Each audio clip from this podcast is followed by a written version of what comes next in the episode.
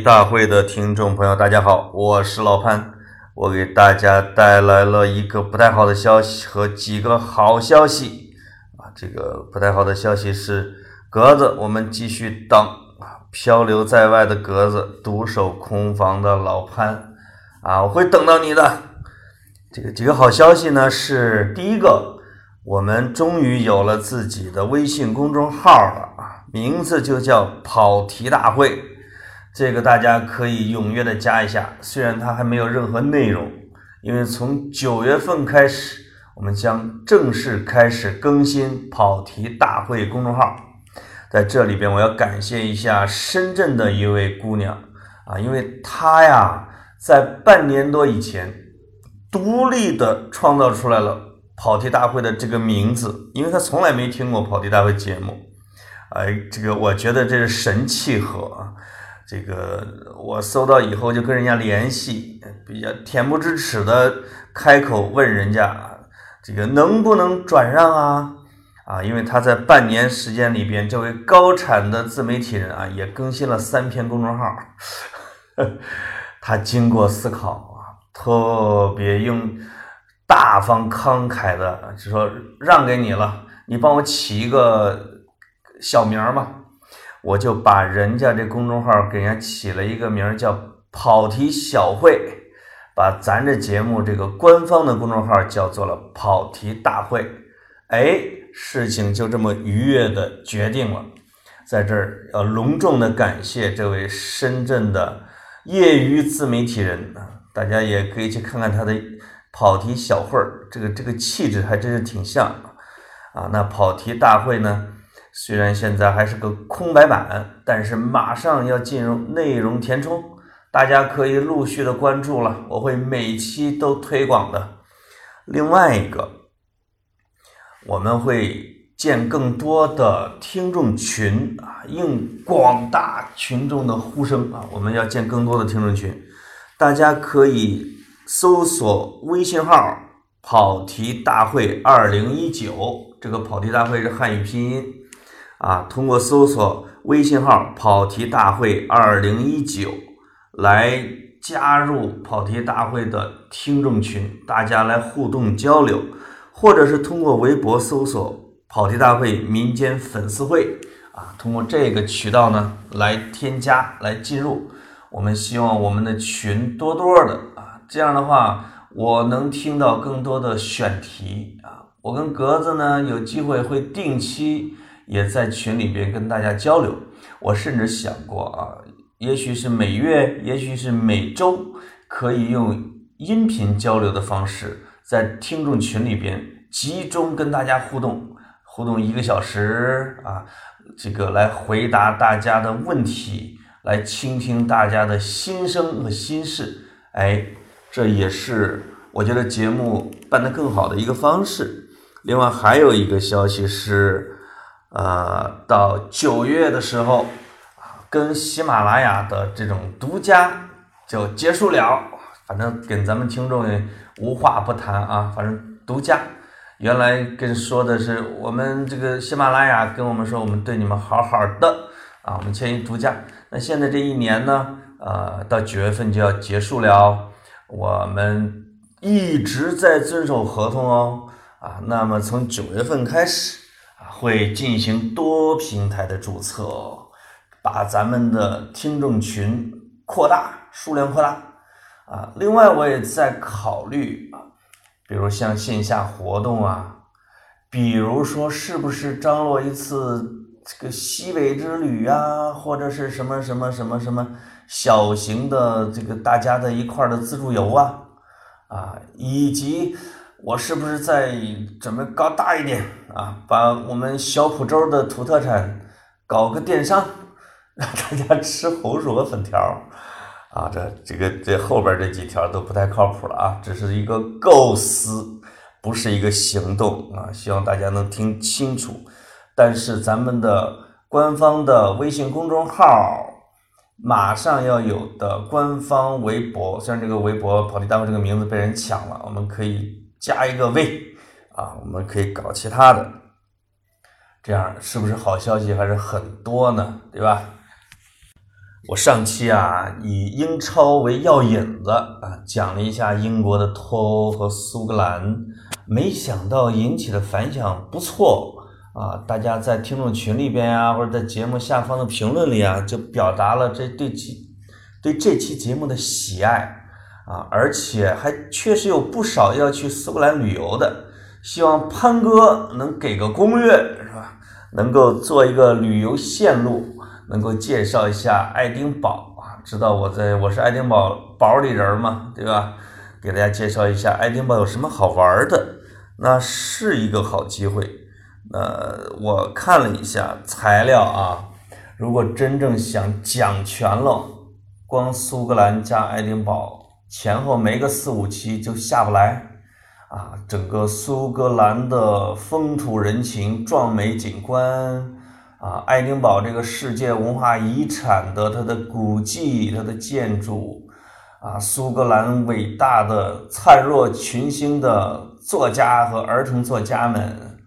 以及欧洲的角落的啊，叫欧洲的角落，苏格兰曾经被称为叫欧洲的角落，是曾经如何推动了世界的进步？因为它有巨伟大的 Maxwell 啊。有瓦特，有等等啊，苏格兰那种大科学家，有休谟，有亚当斯密，啊，就是不仅科学，而且人文啊，这个非常厚重。这个再加上他又是文艺青年的梦想之国啊，这个各种影视作品、电视剧啊、小说啊，都是以苏格兰为它的原型为基地。那实际上可讲的太多了，我尽量的简短啊。我这一期呢，先大致的把我刚才说的那些呢都说到，让大家对苏格兰、对爱丁堡啊有一个全方位的了解啊。如果大家的兴趣呢继续持续的话，我再挑其中的一部分啊来进行更详细的介绍。这一期因为内容比较多，我觉得可以以以小处着手，给大家多讲一些花边儿八卦段子啊，一些一些影视剧，通过他们为线索，来把苏格兰爱丁堡尽量的给描绘的生动一些。虽然有很多时事类的东西都不能聊啊，这个，但是。有一个视频把我乐得笑破肚皮啊！而且它是发生在爱丁堡啊。前几天在爱丁堡的一条主干道上，我看那个位置像是在王子大街的东头有一群中国留学生在唱歌，在街上唱歌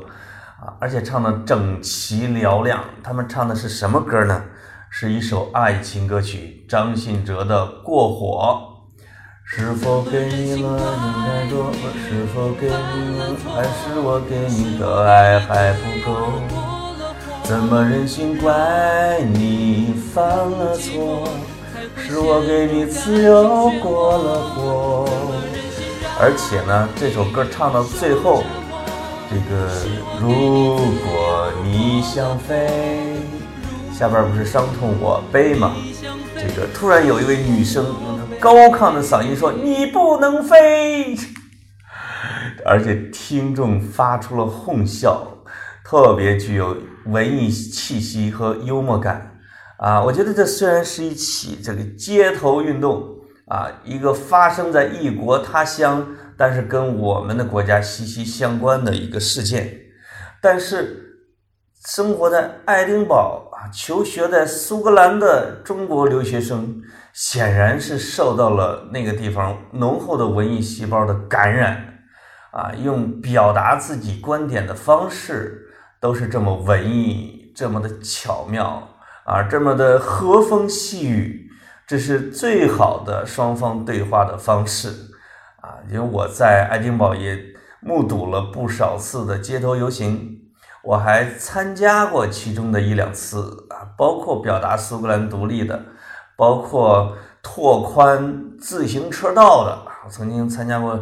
至少有两三千人的骑自行车的人呢，要争取拓宽自行车道啊，这样争取骑车人的权利啊，这样的一个游行，都是这么背着野餐篮儿啊，打扮的花枝招展，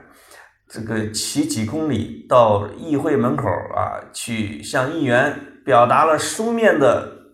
请愿啊，议员要出来那个发表演讲的时候，已经听到了大家的呼声啊，希望大家 enjoy 这个中午啊，因为议会门口呢就是大草坪。于是，这几千名骑自行骑自行车的人自行就散落在山脚下草坪边，啊，就开始打开自己的午餐篮，吃起了 fish and chips，那个场面还是很欢乐。所以我看到那个视频之后啊，心情非常的开心，很愉悦。我觉得这才是我的爱丁堡，这才是我的苏格兰。苏格兰整体的历史，我在上一期跟大家也讲了啊。苏格兰的人口是五百多万人啊，相当于整个英国的十分之一。但是它的地面大，它的地面将近接近整个啊英伦三岛的三分之一啊，它是一个大扇面儿。那所以它在整个的大不列颠其实起着举足轻重的位置，而且它拥有。北海油田的主要部分，啊，所以苏格兰对英国是非常重要的。我看到，啊，前天的时候，苏格兰人民又在游行啊，要表达如果你敢脱欧，我就敢脱英啊，这样的一个态度，非常鲜明犀利的态度，让英国首相约翰逊其实心里边啊，我觉得虎虎的，因为他可以对欧盟。那么耍二杆子耍硬，但是对苏格兰不可以。苏格兰本身就有高度的自治权，而且现在又有公投的这样的一个武器。全民公投又是整个啊欧洲文明里边非常重要的一个发明啊，你必须得尊重人家公投的结果啊。像像巴塞罗那跟西班牙闹到那个程度，这对于英国来说是不愿意出现的。因为他认为自己是啊西方民主和法治的，这叫什么？不论是发源地还是扛把子啊，总之是一个象征，是一个道德高地、民主高地。所以，如果苏格兰真的公投独立了，英国还真没办法。所以，这也是伊丽莎白二世老奶奶啊。这个有点气急败坏，说你们这帮政客现在都在干什么？发牢骚的一个最大的一个原因。苏格兰首先有两个世界闻名的大城市，第一大城市格拉斯哥有大概七十多万人，而且是苏格兰独立的大本营。在公投的时候，格拉斯哥的支持独立的是超过一半的。那第二大城市和政治文化中心就是爱丁堡，爱丁堡了。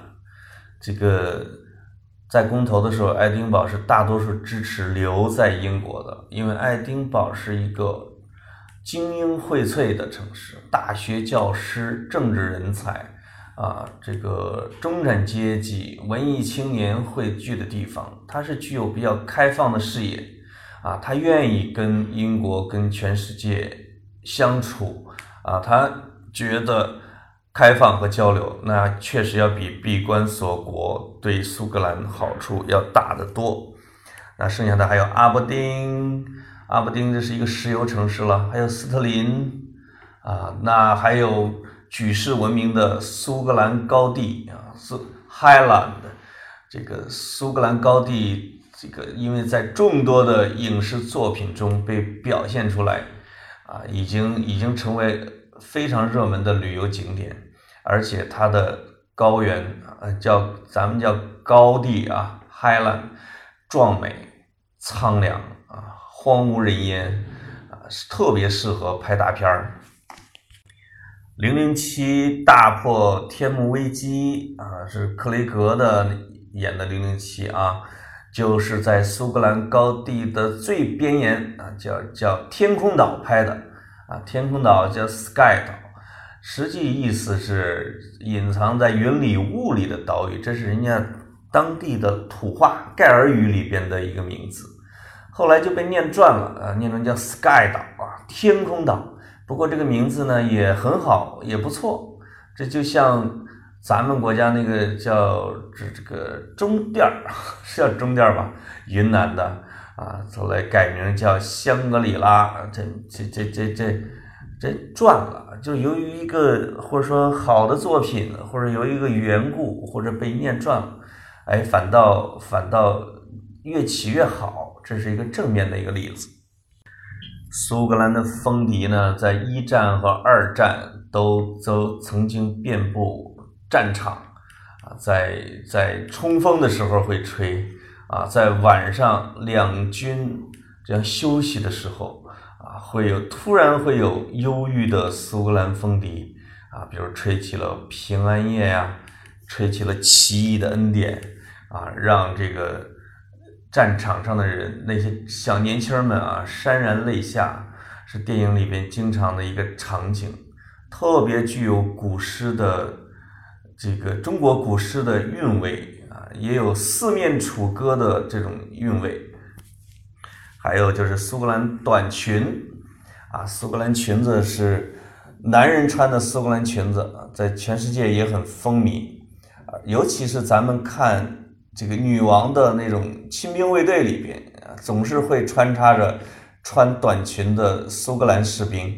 啊，而且最著名的那么一两幅照片里边啊，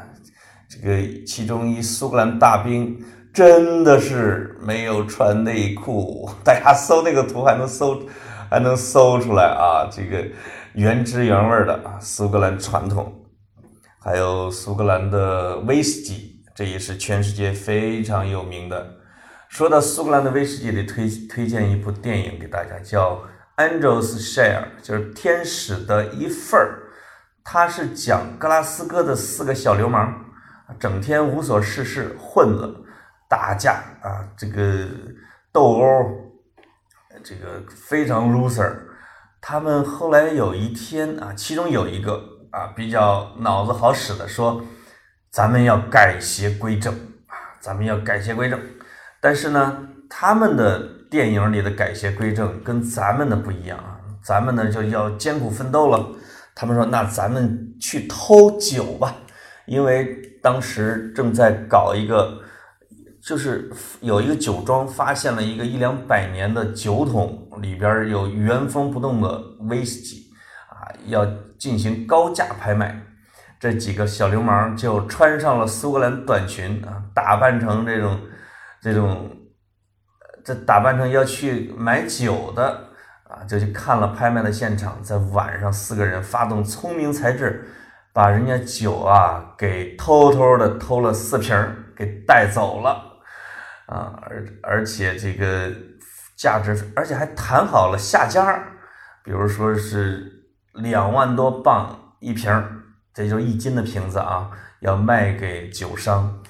结果等他们得意洋洋回到格拉斯哥的时候，正在街头说休息一下庆祝啊，这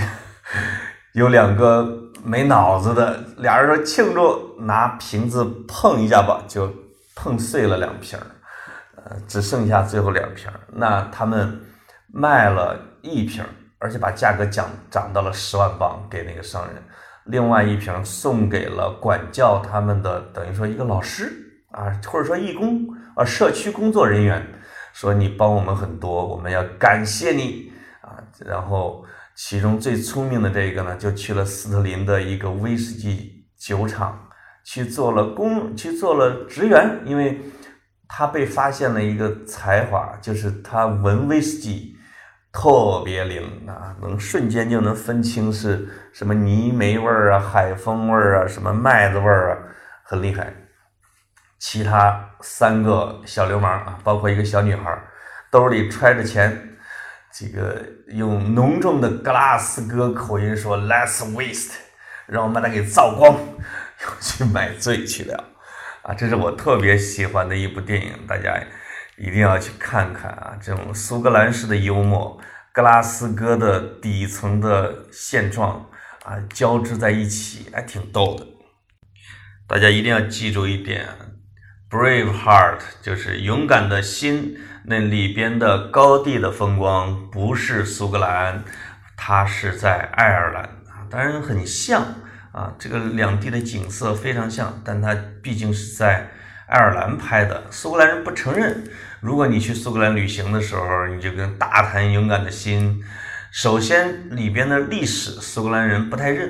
第二，说里边的高地风光的时候，你一定不要说哇，在你拍的你们的苏格兰好好壮美，人家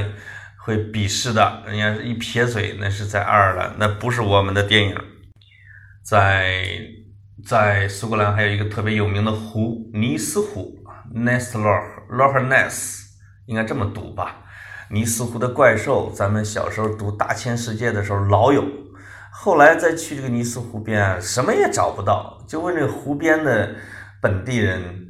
这个说到底有没有怪兽嘛？有没有 monster 是吧？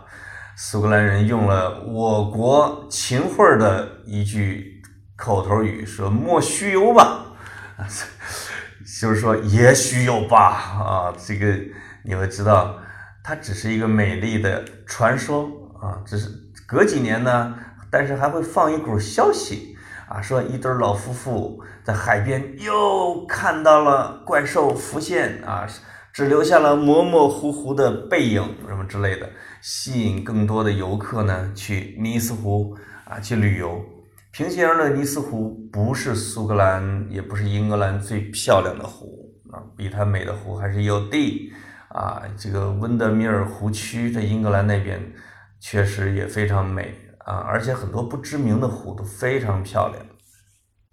苏格兰的海拔呢不太高，我去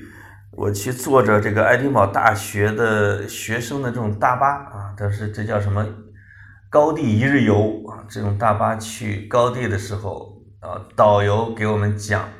啊，这个说这个是苏格兰的第一高峰，这个是第二高峰，啊，就是什么什么什么 mountain。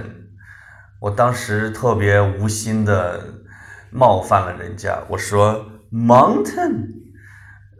哎呦，我带点苏格兰腔了。那姑娘很诚恳的白拉了我一眼，说，哦，我知道。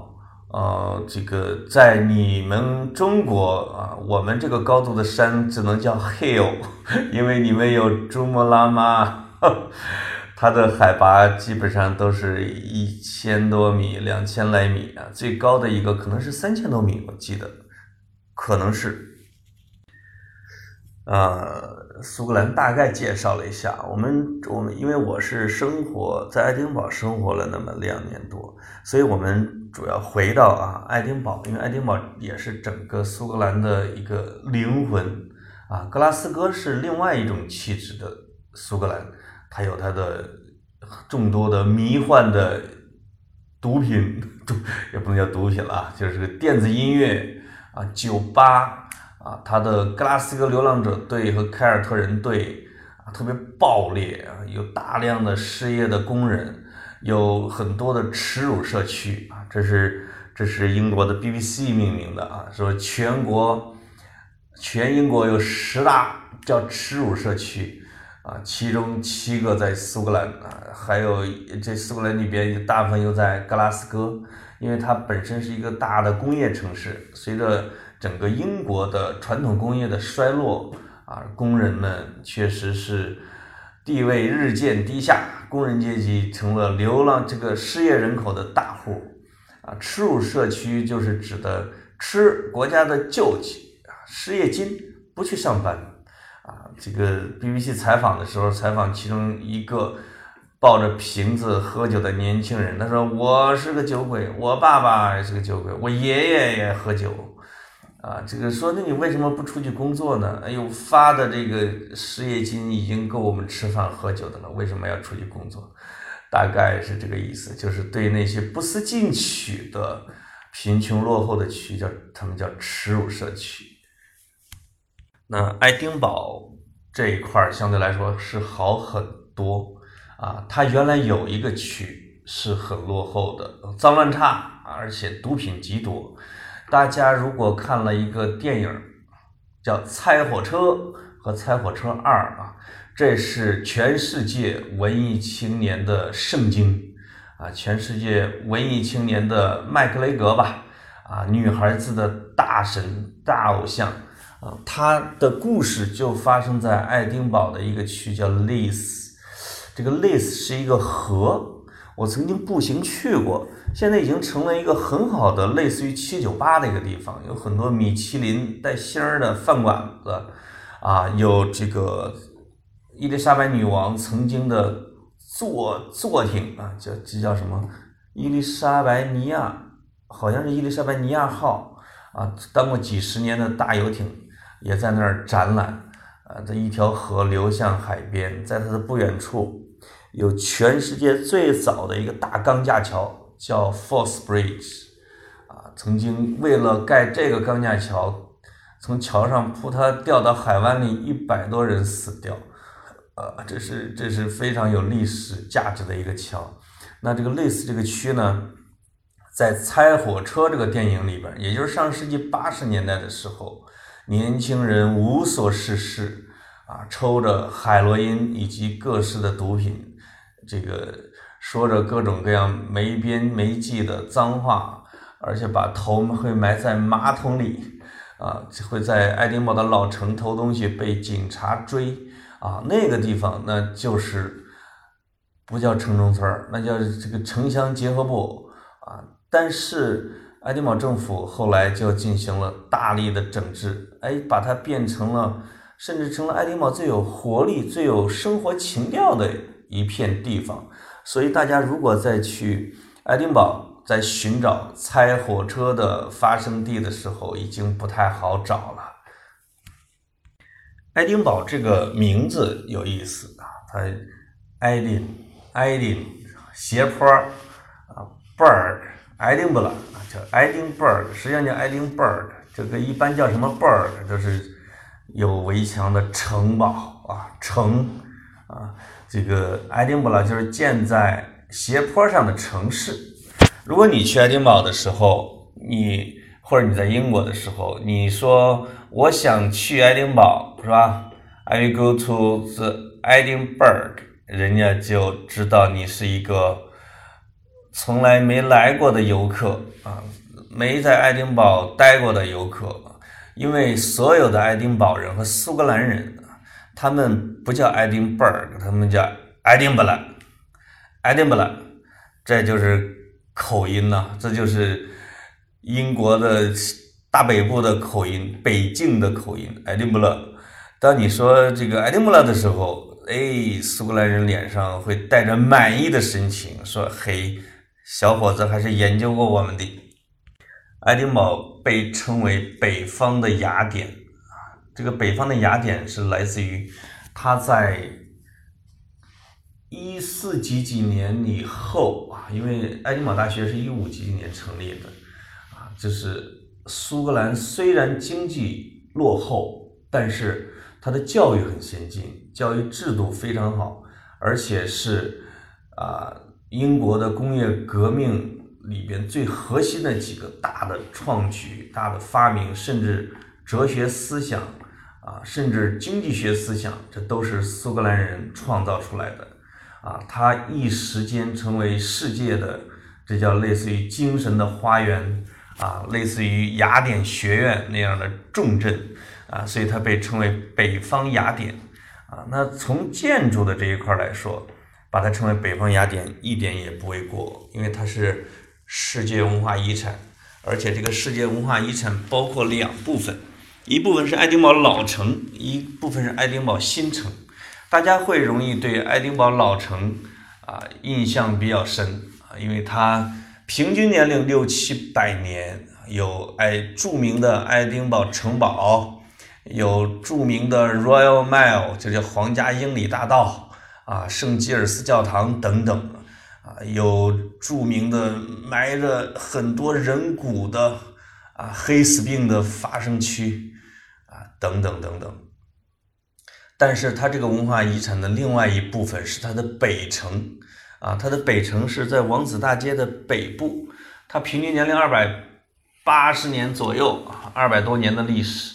它这一部分的建筑风格对整个世界的建筑也起到了非常重要的作用，就是它的社区的营建，因为它的老城是杂乱无章式啊，以城堡为中心来建的城市，而它的北部就经过了严格的规划啊，经过了这种资产阶级用他的财富来进行统一的布局啊，有很多的社区的设计啊，有变化之间有整齐，整齐之间还有沟通啊，是社区的典范啊，这两部分我希望大家都会看，都会看到。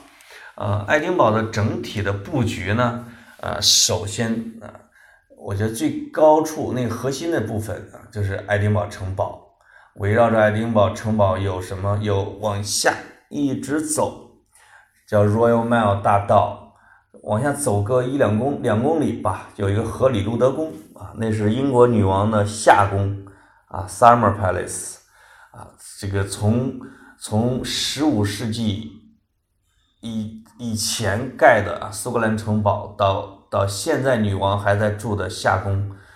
这是两个宫殿之间的连接，在他们的中间是大量的文物古迹。爱丁堡城堡的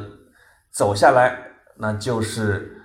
苏格兰最有名的葡萄酒庄啊，不是啊，威士忌酒庄。再往下是圣吉尔斯教堂，在圣吉尔斯教堂的门外有两个雕像。啊，一个是世界经济学的自由自由主义经济学的鼻祖亚当斯密的雕像，啊，这个他这个雕像像是他后边有一个犁头啊，像犁地的犁犁华子，这个我也不知道什么寓意，难道这个跟他计计算跟经济也许有点关系？在他不远处上方是大哲学家休谟。他的雕像亚当斯密是站着的啊，休谟是坐着的啊，呈这种哲人的思考状啊。他的没穿鞋，大脚趾头锃亮。我看到这个有中国留学生路过的时候会摸他的大脚趾，这个我就问他，你你摸他脚干嘛啊？都都摸成那么亮了，我就好奇。他就跟我说了一句话，叫做“信休谟不挂科”。这个以前一直有一句话叫“信春哥不挂科”，但是在爱丁堡的留学生里边就流传着叫“信休谟不挂科”啊这样的一个金句。圣吉尔斯教堂曾经被视为是世界啊叫基督教啊长老会这一支的圣殿啊圣殿，这个里边有大量的骑士的，就比如说勋章。啊，徽章，家族的贵族家族的徽章啊，有国王的灵柩啊，也有很多贵王的呃贵贵族的棺材墓穴啊，是一个很庄严的一个教堂。在圣吉尔斯的路对面啊，有有有俩胡同啊，一个叫这个我这叫什么？Flash 啊，这个这个这叫是。肉胡同或叫鲜肉胡同，也许它有两层含义啊。一这个胡同以前可能是一直是摆摊卖肉的，但是呢，这个胡同又很幽深，特别幽深啊，就很陡很暗。到现在还有要饭的，它这个鲜肉胡同也许还有另外一层含义，这个没有找当地人确认过啊，不太清楚。在另外一个胡同里面下去，就是苏格兰作家博物馆，啊，而且在它的作家博物馆的外边，那个你踩着的就是那些作家的名字。这作家博物馆不大，里边只供了仨人儿啊，一个是罗伯特·彭斯，一个是斯蒂文森啊，一个是斯科特。考验一下咱们跑题听众的这个对对这个文学的见闻啊，罗伯特·彭斯呢，就是苏格兰历史上最伟大的诗人。他如果大家可能不知道他的名字，但是他的几首诗大家肯定知道，一个是我的心儿在高原，我想想这应该怎么说呢？My heart is in Highland，这个诗的题目。另外一个叫我的爱人是一朵红红的玫瑰，My love is a red red rose。这俩 red 用在一块儿就神来之笔。他最有名的一首诗，翻译成中文叫做《友谊地久天长》啊，因为在蓝呃不是叫《魂断蓝桥》里边啊，用了这首歌，一下就蜚声世界啊，它叫《友友谊地久天长》。但彭斯这首诗的原的原来的题目叫《往昔的好时光》啊，这也是我高中的时候读的第一本外国诗人的诗集，叫《彭斯诗选》，我记得是王佐良老师翻的啊，不知道记错没有。彭斯诗选叫或者叫外国抒情诗选啊，里边有彭斯的这一本儿，它叫《往昔的好时光》，那是他非常有名的一首诗啊。后来这个被谱上曲啊，就成了“友谊地久天长”。噔噔噔噔噔噔噔噔噔噔噔噔噔。如果你到苏格兰背包旅游的时候，你参加了他们的爱丁堡的这种教区的聚会，啊，这叫教堂里边的乡村舞会，或者是参加了爱丁堡街头的爱丁堡艺术节，啊，就大家要群舞，往往在最后的高潮和结束的时候，大家会挽着手一块来高唱“友谊地久天长”。不同的语言啊，相同的旋律啊，这个世界人民大团结万岁，对吧？斯蒂文森就不说了，斯蒂文森是大作家，《金银岛》的作者，这个咱们咱们中小学应该都读过这本小说《金银岛》啊。它不仅适合小孩儿，它也是对于成人来说是一本伟大的探险小说。斯科特就。更高端了，这这也显出老潘的实力。因为我小时候啊，我爸爸会订一份报纸，两份报纸，他会定《讽刺与幽默》和《文学故事报》。这个《文学故事报》里边往往会用一个版，比如两千字，把一个长篇小说高度凝缩啊，来给介绍一遍。其中就介绍了一些斯科特老师的作品，比如叫《艾凡赫》。啊，还有威 l 利，呃，等等，就是他是整个欧洲历史小说的之父，因为他也是巴尔扎克，也是雨果他们很崇拜的大师啊，被他是被誉为啊苏格兰之魂这样的一个一个大师，在。王子大街上啊，因为这个爱丁堡有两个东西大街，一个叫 Royal Mile 大道，这是古城的大街。那王子大街是区分开了古城和新城之间的那条街，Prince Street。啊，在王子大街的最核心地段有一个漆黑黑的塔，叫斯科特塔。啊，斯科特雪白的大理石雕像在那住着。它上面是纯黑的一座一座高塔，雕的非常精美。虽然只有二百多年的历史，但是它是用火山石做的，啊，空隙比较大。经过，而且苏格兰呢多阴雨啊，经过雨水的这种浇淋，很快的就变成了黑色，显得非常古老。是一个年轻的，当时是一个年轻的建筑设计师设计的。啊，而且而且而那个设计师呢，在把这个塔盖了半截儿的时候，啊，可能也过于投入，在步行回家的路上，啊，掉进了爱丁堡的运河里。那运河很窄的一条河，一个 canal 是吧？这个结果淹死了。其他人又接着完成的，啊，就是为了斯科特老师一个杰出的建筑师，还献出了生命。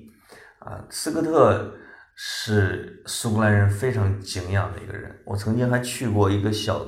村子，叫斯科特的故居。斯科特是一个非常高产，当然也很有钱的作家。不过他有一个爱好，就是盖城堡。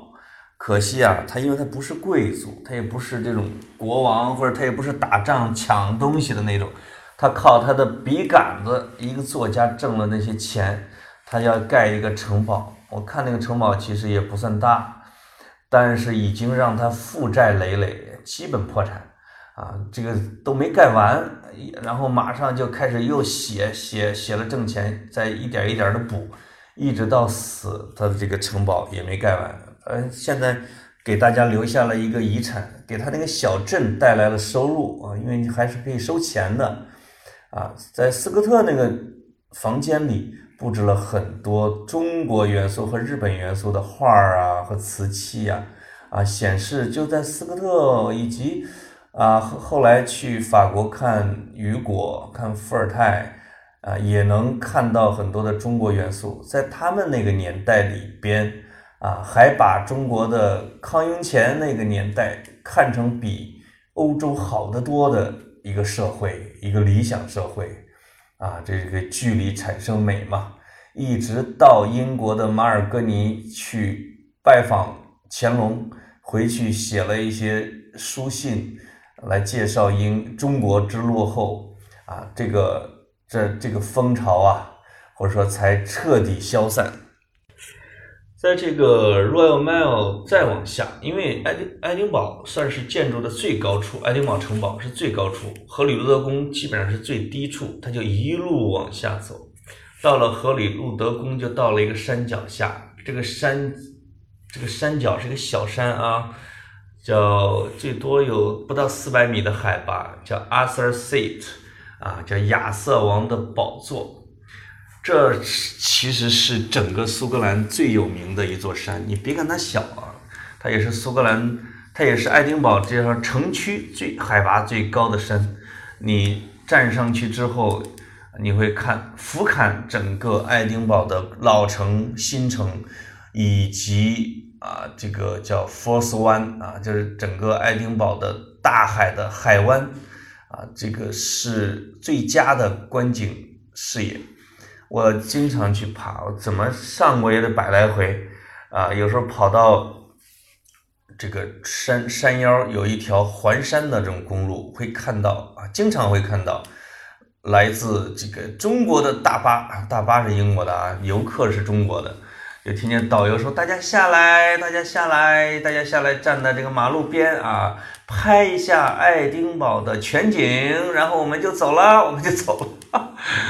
这个我我有时候跟他们聊天，说他们这个团去啊爱丁堡，只两个小时，只停留两个小时，啊，这真是走马观花团啊！这连爱丁堡这么。这么杰出的城市，你两个小时能看到什么呢？这是介绍的呃爱丁堡的整体的布局啊，也新城老城两条大街，两条大街这个作为类似于中国的长安街啊，就是整个是东西向贯穿整个城市。那么我住的那一片儿，哎也是很值得讲的啊，因为我住在爱丁堡大学里边儿。但是爱丁堡大学没有围墙啊，这个你你爱丁堡大学有很多的房产，我住的是那种学校提供的，这这叫什么？这么这么公寓？那下来就是爱丁堡大学的图书馆，图书馆的外边就是一个一至少有一千英亩大的大草坪啊，它有一个专有的名字叫做 Meadows。啊，这是爱丁堡最大的一片草坪，也是也是各国人民、各国留学生在那儿玩的地方。我每周都要在那个 Meadows 上踢两场球，那下雨的时候也会在那儿散步。呃，冬天、夏天的时候都会在那长椅上啊，这个抽烟呐、思考啊，看他们在那玩儿啊，那是我活动的场所。这个。爱丁堡呢，多很多作家的这个痕迹。我住的旁边的西北角有一个私立中学，忘了名字了。这私立中学有一天，一个中国孩子的家长讲啊，说他这开家长会去了，这个突然发现，在这些家长的这个孩子妈妈人群里有 J.K. 罗琳啊，这个这是活着的。大神级作家啊，就是去开自己孩子的家长会去了啊，而且呢，就没有什么孩子说骚动着去去去去去找他签名啊什么之类的，没有，安安静静的开家长会。当然，这个苏格兰人民也比较矜持啊，自尊自傲的啊，也不会顶多去可能聊两句，也不会去像追星啊。所以，杰克罗林的孩子也在那儿上中学。杰克罗琳呢，就他的印记遍布在整个爱丁堡啊，上的也是爱丁堡大学啊。大学毕业以后也没有工作，失业，失业妇女还离婚了，带着孩子一个人还没工作。在这个时候，爱丁堡政府呢，像其实对待像是普通的失业人口一样啊，给了他这种失业金。我呃，我曾经问过爱丁堡人，比如他们的失业金、失业补助有多少啊？他们说一年大概有一万八千镑左右。那苏格兰的和英国的其实平均收入也就是两万多镑吧，啊，所以两三万镑。所以你看失业的他的他他的收入也少不了太多啊，所以。杰克罗琳呢，就用这个失业的救济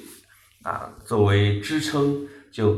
一直坚持写他的小说啊。在爱丁堡大学的北侧有一个小小的咖啡馆，红红门红刷的都是红色的啊，叫叫大象咖啡馆啊，叫 Elephant Cafe，因为它正好在苏格兰国家博物馆的路对面。你会看到一群人排着队在照相，因为那就是 J.K. 罗琳写啊《哈利波特》第一部的地方，而且还标注着他是靠窗的一个座位，每天在那儿写作啊，也没有工作，直到他写完这部书啊，他才迎来了翻身仗。在他坐的那个窗户的外边，就是一大片墓地啊，而且有那种老树参天。墓地的墓碑也是黑色的，啊，那老树也是黑色的，就是像极了啊《哈利波特》里边的一些妖魔鬼怪的场景。我坐在他曾经写作的座位上，也也默默的拜一拜啊，希望能给我点写作的这种灵感。在爱丁堡爱丁爱丁堡大学里边，我还发现了几个人的门牌儿。啊，一个是斯蒂文森的啊，这这刚才讲了，他上的是爱丁堡中学，又上了爱丁堡大学，是地道的爱丁堡人。那他有他的，当时还有他的宿舍，现在有一个门牌说斯蒂文森曾经在这儿住。在他的另外一个的门洞里边写着柯南道尔曾经在这儿住。这福尔摩斯系列的作者。大侦探作家柯南道尔也是爱丁堡人，上的也是爱丁堡大学，而且他写的福尔摩斯这个人的原型就是他的一个老师，可能还是个化学老师，还是个医学老师，啊，就是不修边幅，每天沉迷于这种呃各种科技啊，各种破案呐，啊，以他为原型写的福尔摩斯。啊，所以在爱丁堡大学里面散步的时候，这两个地方你可以找一找啊，是当年的学生宿舍啊，你就可以跟这些作家，这等于说超越时空的相遇。不知道大家有没有发现一个现象啊，就是苏格兰作家里边的儿童作家特别厉害啊，斯蒂文森这也可以算是一个儿童文学作家吧。J.K. 罗琳这就不用说了啊，他的《哈利波特》系列已经已经让她成了全世界最富有的女人，跟英国女王能并驾齐驱啊。那像这个《彼得潘》的作者，我记得叫詹姆斯·巴利啊，就是《小飞侠彼得潘》啊，他的作者也是爱丁堡人啊。虽然这个《小飞侠彼得潘》这个小说里边的活动场景，是在伦敦啊，伦敦有一个是詹姆斯公园还是什么公园那是他的，现那儿还有一个他的小飞侠彼得潘的雕像啊，但是他的作者是一个苏格兰的。那，就是大家就会想啊，就是为什么他们这么一个是出作家多啊，另外一个出儿童的说奇幻的啊这种作家会比较多。那跟苏格兰的这种气候啊，跟他的教育确实有关系。苏格兰的纬度基本上跟中国的漠河能持平，所以它的夏天白天特别长，但是呢夏天又短啊，冬天很多啊，甚至秋天、冬天、春天恨不得都叫冬天，长夜漫漫啊，就是比如说下午三点半就基本上天都黑了。到上午九十点钟天才开始亮，所以这个有很多中国朋友说我要去这个我要寒假我要过年我要什么去爱丁堡或者去苏格兰，你给我个旅游建议。我说给你的建议就是别去，因为你看不见东西，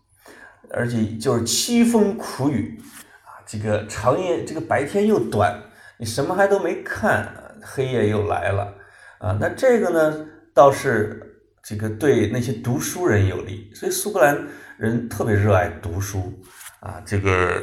他们在这种晚上的时候，就会轮流着全家轮流着捧着一本书去，每个人读两页、读两段，那也很适合写作，对不对？而且爱丁堡又布满了这种老城堡、老房子啊，各种老传说啊。很适合他们编织这种奇幻的故事、恐怖故事。爱丁堡大学跟咱们中国的渊源还是很深啊。这个我在他们的孔子学院啊，有一次参加活动的时候，在这个孔子学院的院子里面看到一个雕像，一个铜像，叫黄宽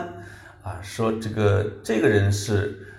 欧洲不是第一个到欧洲。留学的中国人黄宽，他到的就是爱丁堡大学。有一个五四运动时期特别有名的北大教授辜鸿铭，他就是爱丁堡大学毕业的啊，而且很优秀，因为他十几岁啊就会被一个苏格兰人给领养啊，这个从小精通英语和多门语言，很厉害。就是关于他的段子还挺多，说他。有一次年轻的时候在英国，有一次这个坐火车，这个拿着报纸看，这个这个英国人还讽刺他，你说你一个东方人啊，你会读什么报纸？龚鸿明就把报纸倒过来，这个把一篇文章就整个报纸倒过来，然后朗读一篇新闻，啊，把这个英国人给震慑了，所以他是一个怪杰。在爱丁堡大学还有谁呢？张世钊啊，曾经在这儿上过学，就民国时期啊，当过司法总长的啊。张世钊就是张涵之的父亲，张涵之就是洪晃他妈啊，这是大概这么一个关系。还有朱光潜啊，中国的美学大师朱光潜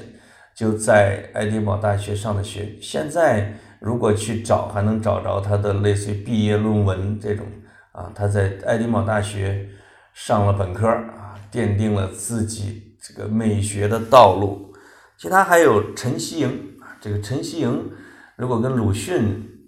熟的啊，大家会知道这个说骂什么资本家的发抖狗什么之类的，就是鲁迅骂他的陈希莹，以及他的夫人叫林双华，也是一位著名的作家和学者，都在爱丁堡大学教过书啊。林林双华后来还常年居住在。爱丁堡啊，他的女婿啊，他的女婿是个外国人，还当过爱丁堡大学的类似于中文系主任啊，就这种角色。前面也开头的时候也跟大家介绍了啊，就是整个苏格兰和爱丁堡是世界文学青年和文艺青年的圣地。现在咱们这期节目在播的时候，爱丁堡国际艺术节正在如火如荼。啊爱丁堡国际艺术节是全世界最著名的边缘艺术节，就是非主流艺术节啊。它是从八月一直到九月初，持续一个月。你别看爱丁堡这个城市，也就是四十多万人，那光这个参加艺术节的人就能超过三十万，而且有两千多场各式各样的演出。当然这里边也会有古典啊，这个这个边缘音乐节，同时还会有古典音乐节，还会有类似于军乐节，所以这个这叫都叫爱丁堡国际艺术节啊，这是包含其中的一一些部分。当然，我看的最多的还是边缘艺术节，因为它是。在街头，在教堂，在咖啡馆，在学校，在任何的地方都能够演，啊，他最早也是因为二战之后，欧洲决定要在一个城市办艺术节，来提振他们的士气和人文精神，但是呢，当时是不允许这些非主流的艺术家去表演，他们只是做古典音乐节，于是那些年轻的这个艺术家。就在音乐节的外边，自己搭棚子，自己在空地上表演，啊，谁知道这个几十年过去，反倒是边缘艺术节成了全世界最影响最大的，也成了爱丁堡的名片。这个古典音乐节，那朗朗曾经去表演过，去看过。这个军乐节呢，是专门针对游客，一个特别有特色的，就是在每年的叫 Tartu。叫 Tattoo 是军乐节吧？好像这个就在爱丁堡城堡门前的广场上，全世界主要国家的军乐队会过去表演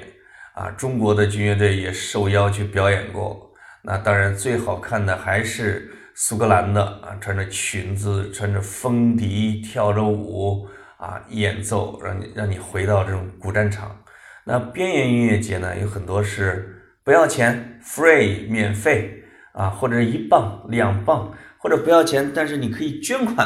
啊，支持艺术家一点点，也也这样的那些特别有艺术精神的啊，这个艺术家去表演啊。我有一个朋友啊，两个朋友，一个袁弘，一个水晶啊，这两个都是话剧制作人，他们在很多年前就在每年的八月份自己。带着馒头，带着方便面去看爱丁堡边缘艺术节，每天可能要看五六场小话剧啊、哑剧、音乐剧之类的。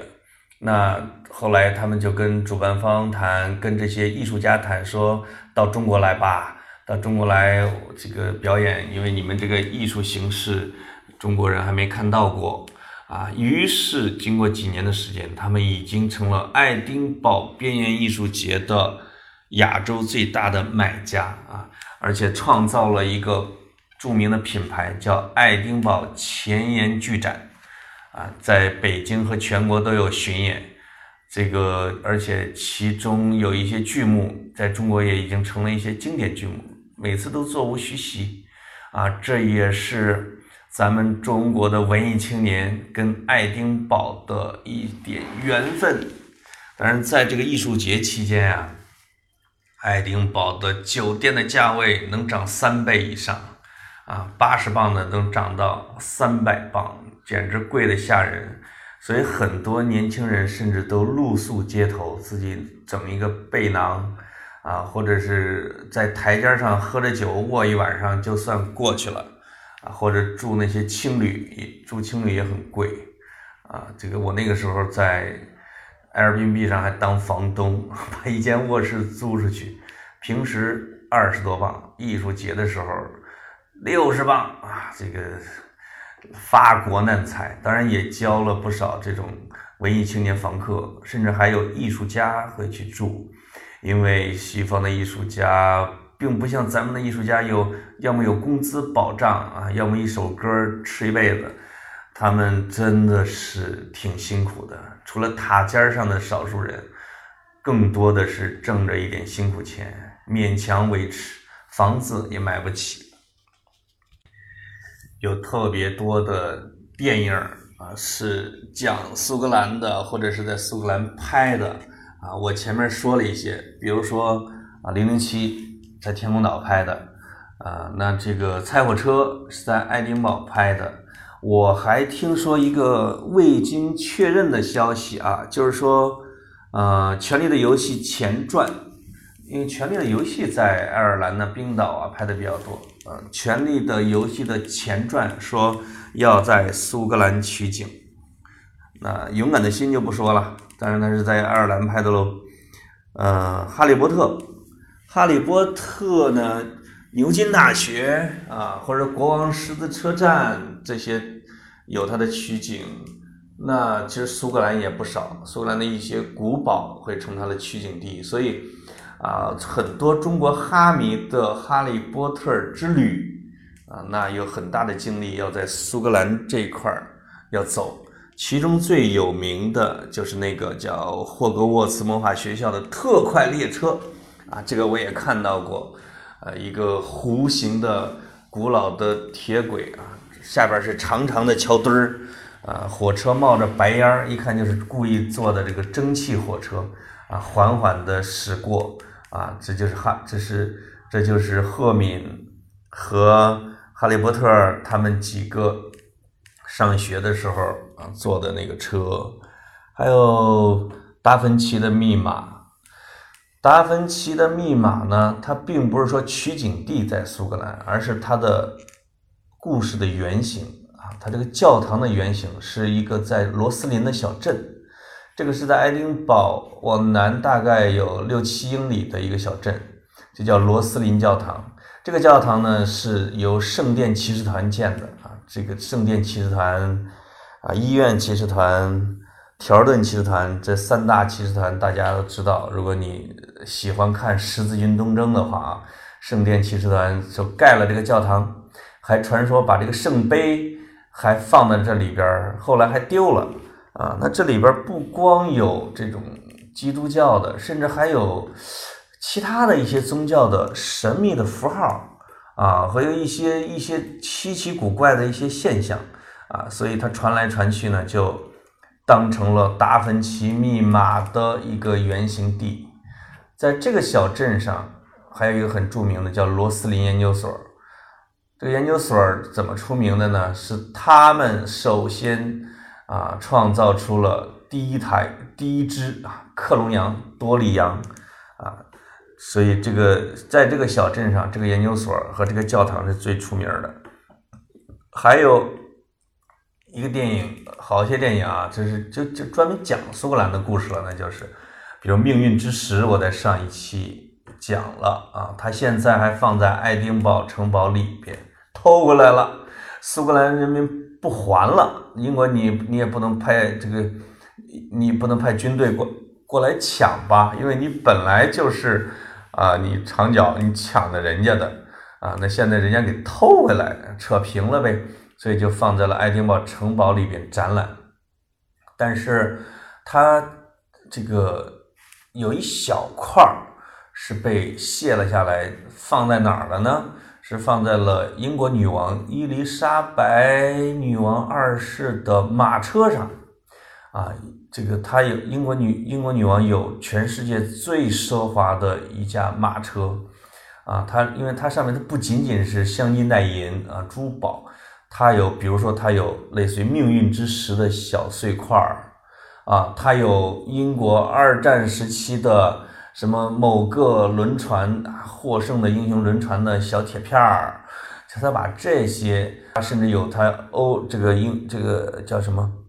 呃，他的他的英联邦的那些国家取的一些素材，一些木材啊什么之类的，啊，都给镶到了他这个马车上，啊，以代表着一统江一统江湖啊，就是一统天下的意思，啊，所以命运之石有一点是在那儿。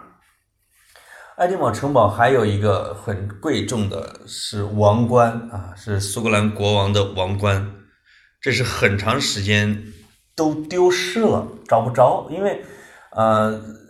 经常会受到英格兰侵略嘛。这个有一次在英格兰攻破爱丁堡城堡之前的时候，苏格兰国王他的侍从就把王冠这个给埋了起来。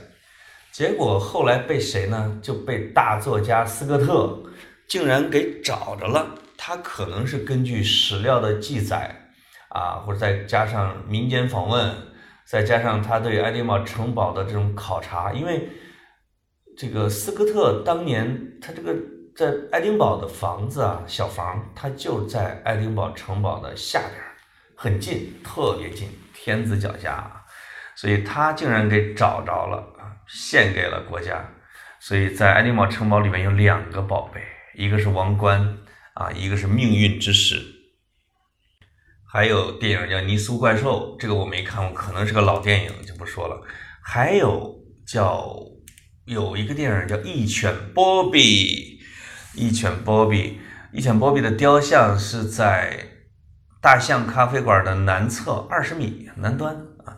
它是一个跟一犬波比和忠犬八公啊，这是全世界最有名的啊这个人狗情未了的故事。这个一犬波比呢，这这个是它的主人啊死之后，这个它在主人的墓地上待了十四年不走啊。这个爱丁堡人为他所感动，就给他做了一个雕像。这个雕像的后边就叫是波比。什么酒吧啊？就是有一个脑筋比较好的老板，自己就把酒吧的名字改成了就是一拳波比酒吧。而且，其实啊，我这个据报纸上讲，当地报纸上讲，那个狗啊，其实没有守十四年，因为那狗的年龄也不小了，它守了几年之后就死了。但是这个酒吧的老板，因为他经常喂它吃的。啊，所以这个酒吧跟着出名了，他不想把这样的一只明星犬义犬就这么轻易的给丢掉，所以他又换了一只长得一模一样的狗，说还是那个啊，还是那守墓的狗，当然其实也经常在他的酒吧待着啊，所以其实是两只狗接力完成了十四年的守墓，当然这也是非常感人的。还有一个电影是《One Day》，这个是叫安妮海瑟薇演的啊，大家很大家都很熟了。里边的场景把爱丁堡拍的很美，大家可以看一看。呃，这个周杰伦有一个 MV 叫《明明》，是吧？是叫《明明》吧？那个时候我已经不在爱丁堡了。这个听说这个周杰伦在爱丁堡拍的《明明》这个 MV，而且还招募了。当地的中国留学生当做群众演员啊，在当地这个中国留学留学生界还是一件，还成了一件盛事。这些我随手想起来的电影啊，大概都跟爱丁堡啊、跟苏格兰有关系。有几首咱们特别熟的歌啊，这个有一季有天长我说过了，斯卡布罗集市。Are you going to Scarborough？啊，因为这首歌英格兰跟苏格兰还争，后来大致的意见就是调是苏格兰的，后来有英格兰的歌手、民间歌手给他谱上了词啊。如果你要去斯卡布罗集市，鼠尾草延岁鼠尾草和什么花儿啊？当时我还记了好长时间那个歌词，啊，很迷幻，很优美这样的一个歌词，它是苏格兰的。我记得有人说过，那个有一首歌啊，三块广告牌里边的叫《夏日里最后一朵玫瑰》，啊，说是苏格兰民歌，这个其实不是的，它是爱尔兰民歌。当然，苏格兰跟爱尔兰一衣带水，非常有渊源。他们歌曲的风格也很像，很忧伤，多灾多难的民族啊，他的歌声都很忧伤。在苏格兰，我听到的最流传最多的一首他们的民歌啊，就是苏格兰风味的歌曲，叫《Wild Mountain Side》，或者叫应该怎么翻呢？Wild 野地 Mountain Side 半山腰啊。就是野山坡，是不是可以这样翻？嗯，怎么那个调儿我给忘了？Wild mountain side，这个是比较有苏格兰传统和味道的，也有很多的人在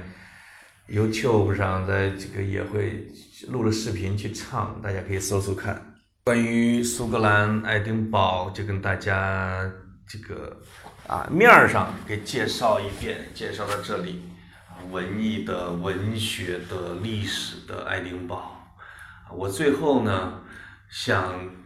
讲两个我的朋友啊，很我很怀念的朋友，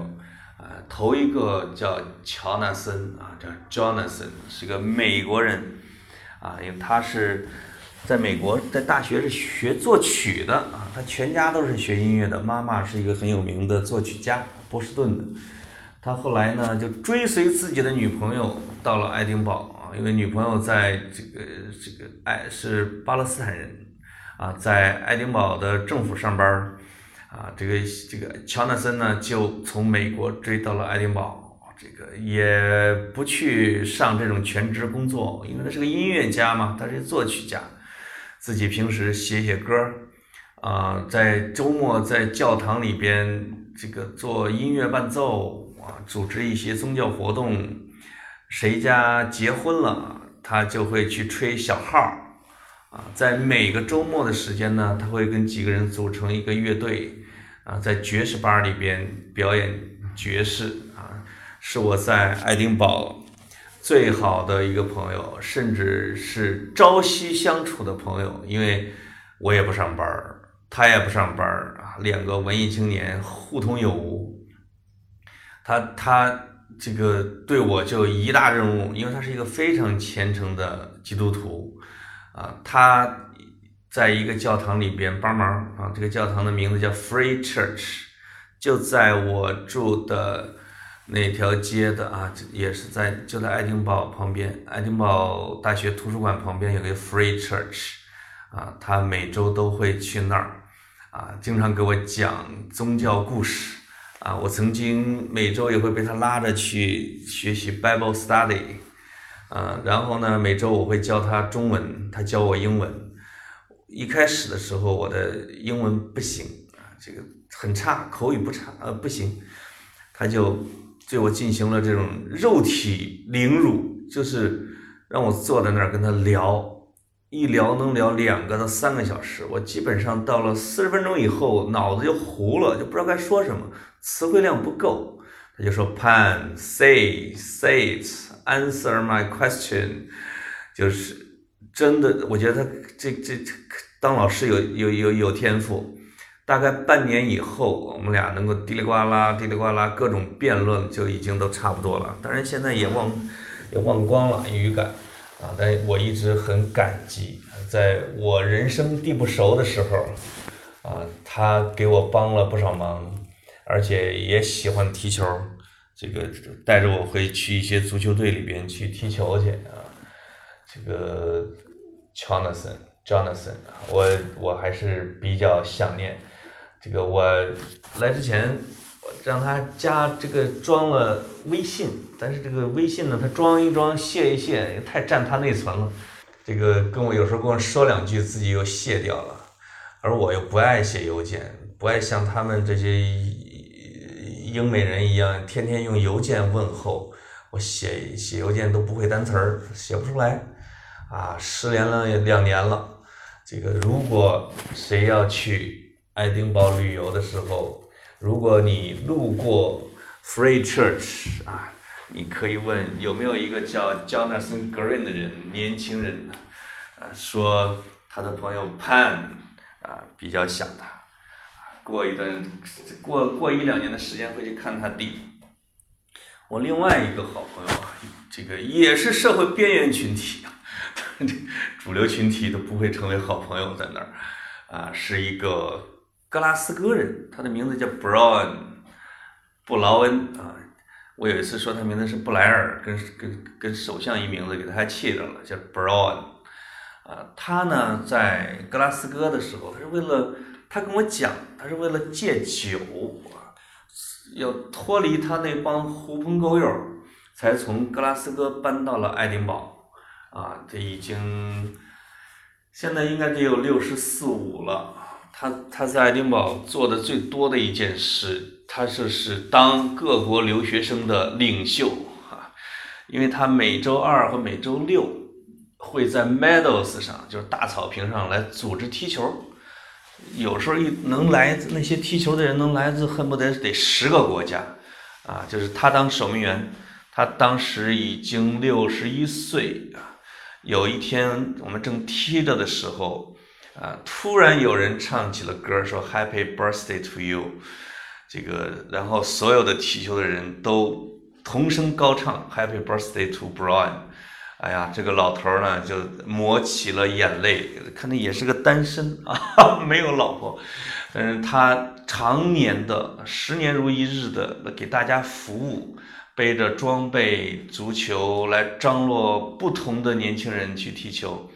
而且看到那些在旁边踟蹰不前、想加入又不好思不好意思踢的人。啊，还有很多中国人，他都会主动过去说：“来加入我们，我们一块踢，我们随便都可以的，你随时可以受欢迎。”啊，然后每周二、每周六你可以过来找我，这是我的联系方式什么之类的。所以他给很多初去乍到的外国人啊带去了温暖啊，带去了很多的这种安慰啊。所以那在大草坪上那个时候，大家唱起。生日快乐歌的时候，路过的人也看着他都微笑，给他鼓掌。哦，我觉得真是很伟大的一个人。因为我在当地的一个华文报纸叫《英中时报》写专栏，我就写了一篇 Brown，我我记得名字叫《大大草坪上的首相》啊。我说他就是大概意思就是他他是这块大草坪上的统治者啊，他。给大家带来了温暖和欢乐，而且翻译这个那是中文的文章，他还给他拍了照片，他这个请我给他这个翻成了英文之后，自己珍重的收藏。哎呀，说这是这辈子唯一的一次被人报道、被人写到，啊，大概住了两年多在爱丁堡之后，我要回回国啊工作的时候，我跟他去告别。哎呀，他跟跟我送了又送，送了又送。我说你，我说你，哎，我说不让，大概意思就是说你，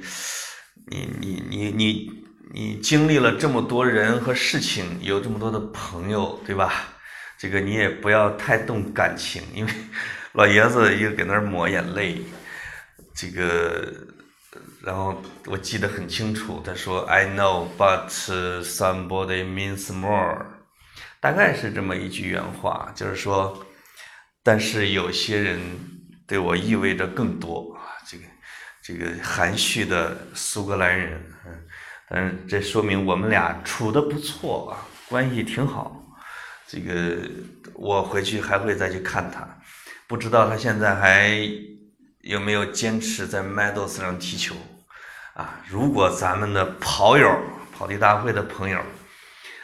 如果去了爱丁堡，去 Meadows 上去玩的时候，如果你们看到一群人在踢球，你就问他啊，Brown 在哪儿啊？也许有人会认识他，因为经常会遇到我们在踢球的时候，那些已经离开爱丁堡多年的留学生啊，重访爱丁堡的时候，会专门去看他，会给他送礼物啊，这挺感人的一个故事。啊，好的，我们这期讲的有点长啊，一个小时二十分钟，大家耐心点听。我讲到这后来啊，也有点动感情了啊。这个老男人之间的友谊，友谊地久天长。我不想说再见，这个既然反正已经讲长了，那么就给大家多读一首诗啊，因为想到了。Jonathan 想到了叫 John，想到了 John，想到了 Brian，这个我觉得用彭斯的那首《往昔的好时光》来表达对他们俩的情谊还是很恰当的，尤其这是一位苏格兰诗人，所以我就给大家读这首短诗啊，《往昔的好时光》。老朋友哪能遗忘，哪能不放在心上？老朋友哪能遗忘？还有往昔的时光。为了往昔的时光，老朋友，为了往昔的时光，再干一杯友情的酒。为了往昔的时光，你来痛饮一大杯，我也买酒来相陪。干一杯友情的酒又何妨？为了往昔的时光，我们曾遨游在山岗，到处将野花拜访。但以后走上疲惫的旅程，逝去了往昔的时光。我们曾赤脚趟过河流，水声笑语里将时间忘。如今大海的怒涛把我们隔开，逝去了往昔的时光。忠实的老友，伸出你的手，让我们握手聚一堂，再来痛饮一杯欢乐的酒，为了往昔的时光。哎呀，好，那就到这儿了，谢谢各位，再见。